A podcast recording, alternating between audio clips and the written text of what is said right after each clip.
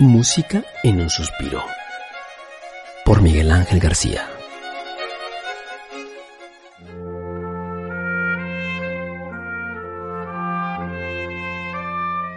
Alle Menschen werden Bruder.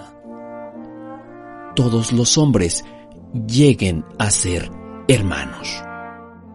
Se piensa que si Beethoven hubiera concluido su propuesta sinfónica con la octava, se habría generado un estudio exhaustivo sobre todos los sentimientos humanos.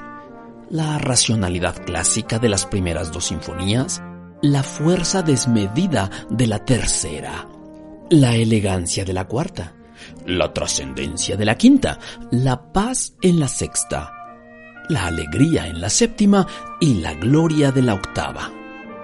¿Qué representa entonces la novena? La respuesta es sencilla contiene a todas las anteriores en un ejercicio espiritual y filosófico de síntesis.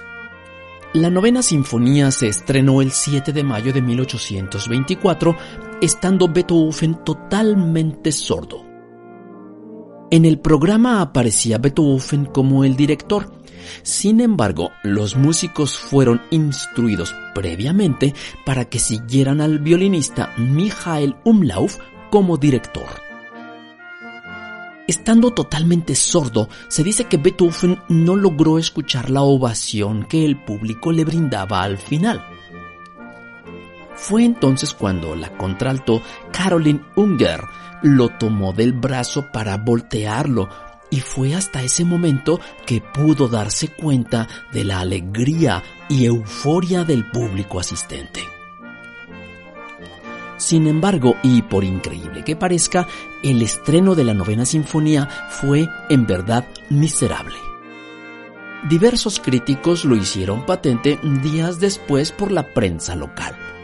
Así pudo leerse. Imposible diferenciar dinámicas y matices. Además, los músicos estaban muy desafinados. Otro afirmaba, la música de Beethoven grandiosa, pero los músicos de muy mala calidad. Uno más escribió. Los violinistas dejaban cínicamente sus arcos en el piso, saltándose pasaje tras pasaje, y cuando las sopranos no alcanzaban las notas altas, simplemente dejaban de cantar. Un solo crítico afirmó. El efecto fue grandioso Pero bueno, esa fue la primera interpretación. ¿Qué pasó en la segunda presentación de la novena sinfonía? Pues que resultó mucho peor. 15 días después, el teatro estaba a la mitad y la venta de los boletos ya no cubría los gastos. La sinfonía más importante de la historia había fracasado. Años después de la muerte de Beethoven, esta sinfonía se mandó prácticamente a la congeladora, sobre todo por considerársele muy difícil y muy larga.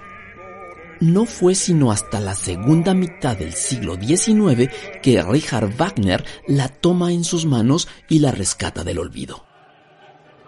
Desde que era un joven de 20 años, Beethoven deseaba poner música a la obra del poeta Schiller An die Freude, u Oda a la Libertad, que poseía un mensaje profundamente humano. En varias ocasiones jugueteó con el tema e incluso lo depositó en su ópera Fidelio. Después de la octava pasaron 10 años de no escribir sinfonías. En esta época logró desarrollar otros géneros como la sonata para piano, la Hammerklavier o las variaciones de Abeli, o incluso su misa solemnis. Anton Schindler, su secretario particular, afirmaba que Beethoven ya estaba impaciente y deseoso de plasmar muchas ideas que surgieron en esa década de silencio sinfónico. La novena sinfonía es ante todo un mensaje humano en una unidad orgánica de diseño. En sus notas, Beethoven trató de transmitir algo más que música. Quería contar una historia que tuviera una relación con toda la humanidad. El primer movimiento es el destino cruel que ahoga a los hombres. El segundo movimiento es una respuesta al destino que lleva la humanidad. El tercero es triste y apagado. La humanidad no encuentra consuelo y se refugia en la religión.